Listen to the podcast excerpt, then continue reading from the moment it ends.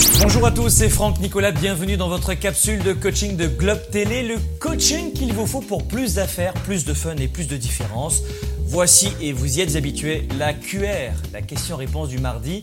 Et notre question nous vient aujourd'hui de David qui nous dit ceci. Franck, la motivation est très à la mode en ce moment, mais je ne sais plus comment motiver mes employés dans ma petite compagnie, on est trois, sans beaucoup d'argent et à part la bonne tape dans le dos, qu'est-ce que je peux faire d'autre? David, vous avez déjà un immense point fort. Pour gagner dans les affaires, et ça vous l'avez compris, vous avez besoin d'être entouré d'une équipe heureuse. Et vous qui m'écoutez en ce moment, même si vous n'êtes pas propriétaire de votre entreprise, c'est la même chose pour vos camarades de travail, pour vos clients, pour vos partenaires.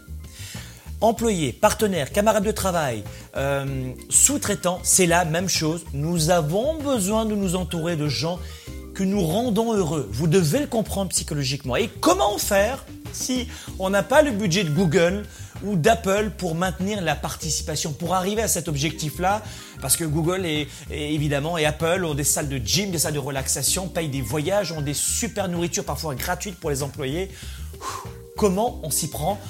Voici dans cette capsule très rapidement quelques façons d'accroître la satisfaction au travail sans faire exploser votre compte bancaire. Et voici donc quatre façons de rendre heureux ces équipes autour de soi. La première des choses, elle paraît tellement simple que je vais quand même me permettre de vous la rappeler. Dites aux gens qui vous entourent qu'ils sont importants. Le premier conseil pour rendre des gens heureux autour de vous et qui coûte pas cher, c'est juste d'y penser de le dire. Dites aux gens autour de vous qu'ils sont importants. Vous savez, selon un récent sondage de la Gallup Organisation, l'organisme de sondage international bien connu, eh bien, l'un des facteurs clés du bonheur au travail, c'est un travail riche et intéressant pour les gens qui s'y sentent importants pour l'organisation. Je ne me sens pas important, je ne suis pas motivé. Je ne me sens pas important pour euh, ce client, pourtant je suis un sous-traitant, j'ai pas envie de le servir. Alors comment faire? Tout d'abord, euh, dites-le régulièrement en rencontre formelle ou informelle. Formelle des réunions. Voilà, et puis avant de commencer cette réunion, je voulais vous dire à quel point le travail que vous avez fait est exceptionnel, est important pour nous. Merci encore de votre mobilisation. Boum, ça a pris 5 secondes. Ou alors à la machine à café, entre deux Starbucks. Dites-le aux gens. Organisez des repas one-to-one. Faites du sport en équipe, en entreprise. Et puis, pour relier, et, puis un autre point important aussi que je voulais vous dire, c'est faites tout pour relier la mission de votre entreprise à la, euh, à, la mission des employés ou des collaborateurs ou des partenaires. Tenez, il y a même un graphiste dans ma compagnie que nous sous-traitons et on lui rappelle à chaque fois à quel point c'est grâce à lui que nous arrivons à faire vivre nos produits, faire vivre nos événements, mettre en valeur notre mission. Croyez-moi que ça change tout dans nos relations. Et je vous rassure encore une nouvelle fois, vous n'avez pas besoin d'être le producteur, je ne sais pas moi, d'un nouveau vaccin international qui va enrayer la famine dans le monde pour rendre vos employés ou vos partenaires heureux. Pas du tout, ou pour avoir une mission importante qui a du sens dans votre entreprise. Chaque entreprise remplit un besoin. Mettez cela en rapport entre la vision de l'entreprise et la mission de l'employé et faites le lien entre les deux. Ça va donner du sens. Votre entreprise aide des gens et vos employés, vos collaborateurs, vos partenaires sont importants dans cette belle mission. Dites-le, d'accord? Le conseil numéro 2, ah, le conseil numéro 2. Prenez soin d'eux. J'ai été choqué à la fin d'une conférence quand l'un des entrepreneurs qui euh, est venu me voir en me disant écoutez monsieur Nicolas c'est bien vous parlez de leadership d'énergie. J'ai juste un point où je suis pas tout à fait d'accord avec vous. Ah je lui dis très bien dites-moi pourquoi. Euh, eh bien parce que je ne crois pas que ce n'est pas à moi de faire en sorte que mes employés soient en pleine santé. Moi je ne suis pas une gardienne. Chez eux ils font ce qu'ils veulent. Alors dans les faits il a raison mais si vous voulez devenir une super entreprise, faire la différence, et vous savez que chez Globe, c'est ce que nous faisons, on veut que des leaders et des entrepreneurs fassent la différence. Si vous voulez faire la différence, hmm, prenez soin des gens avec qui vous travaillez. La première valeur de, de votre entreprise, ce n'est pas votre produit, ce n'est pas vos services, ce n'est pas votre infrastructure, mais votre équipe ou vos sous-traitants des êtres humains avec des sentiments, des émotions et, une vie après le travail. Mais qu'est-ce qui va se passer si, quand ils rentrent chez eux, ils mangent mal, ils n'ont aucune connaissance de, de leur hygiène de vie ou ils passent un mauvais moment en famille? Le lendemain, votre collaborateur, votre collaboratrice, votre sous-traitante va être de bonne humeur, va être bien pour vous, être parfaitement aptes à vous servir? Pas du tout. Ce ne sont pas des unités production, on parle d'hommes et de femmes. Ils ont besoin d'être traités avec respect et bienveillance. Prenez soin d'eux, c'est le conseil numéro 2. Si vous voulez que votre équipe achète votre rêve et reste à vos côtés, vous devez vous soucier personnellement de chaque personne qui travaille pour vous. Je résume, donnez-leur des informations, informez-les, euh, poussez-les peut-être à, mieux manger, à faire du sport, et puis ne les tuez pas, notamment dans, dans, des heures incroyables. Prenez soin d'eux, ça c'est très important. Le conseil numéro 3, ne les tuez pas au travail. Conseil numéro 3, ne les tuez pas au travail. Je relisais ce matin le témoignage d'Alexandra Wilkis Wilson, cofondatrice de Guilt Group. Guilt, c'est le plus important site de vente éclair de marque de luxe aux États-Unis. Euh, et avec ses 1000 employés et son milliard de dollars de chiffre d'affaires, eh bien cette jeune entrepreneur nous disait, qui a environ euh, la trentaine, elle nous disait avoir l'habitude de comprimer 50 heures de travail dans chacune de ses journées. Ça veut dire quoi? Ça veut dire qu'elle travaille comme une folle.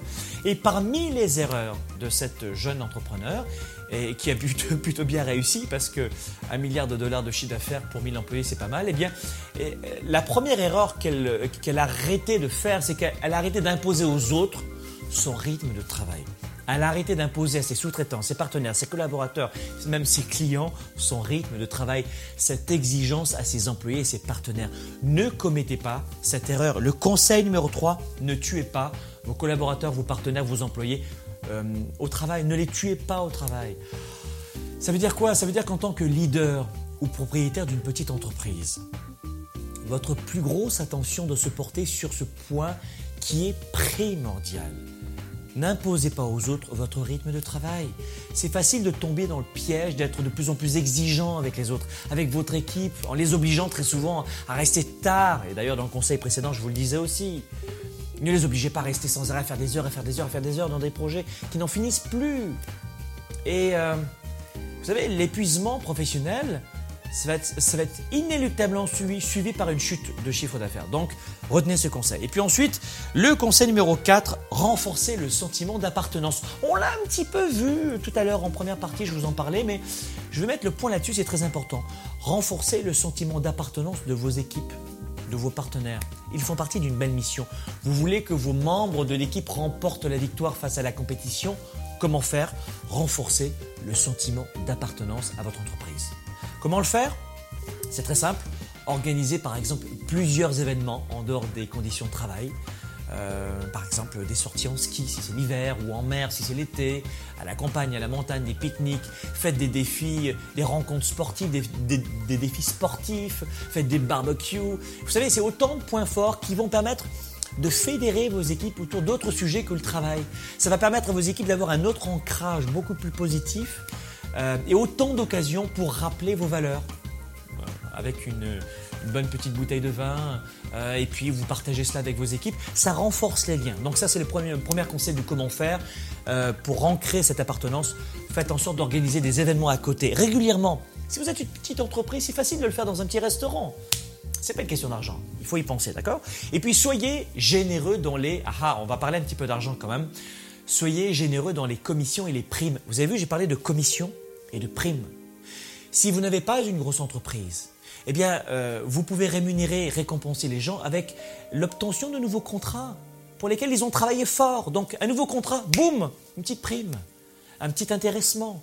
Ça marche toujours très bien. L'intéressement aux rentrées financières, c'est aussi une excellente façon de stimuler la passion de vos équipes pour la victoire, parce que c'est ce que nous voulons, cette victoire, d'accord? Bon, alors pour conclure, je vous rappelle ceci, vous devez, vous devez absolument retenir que si vous êtes au centre de la vision, de la clarté, du cap à suivre dans votre entreprise, eh bien vous êtes aussi responsable des gens qui dépendent de vous.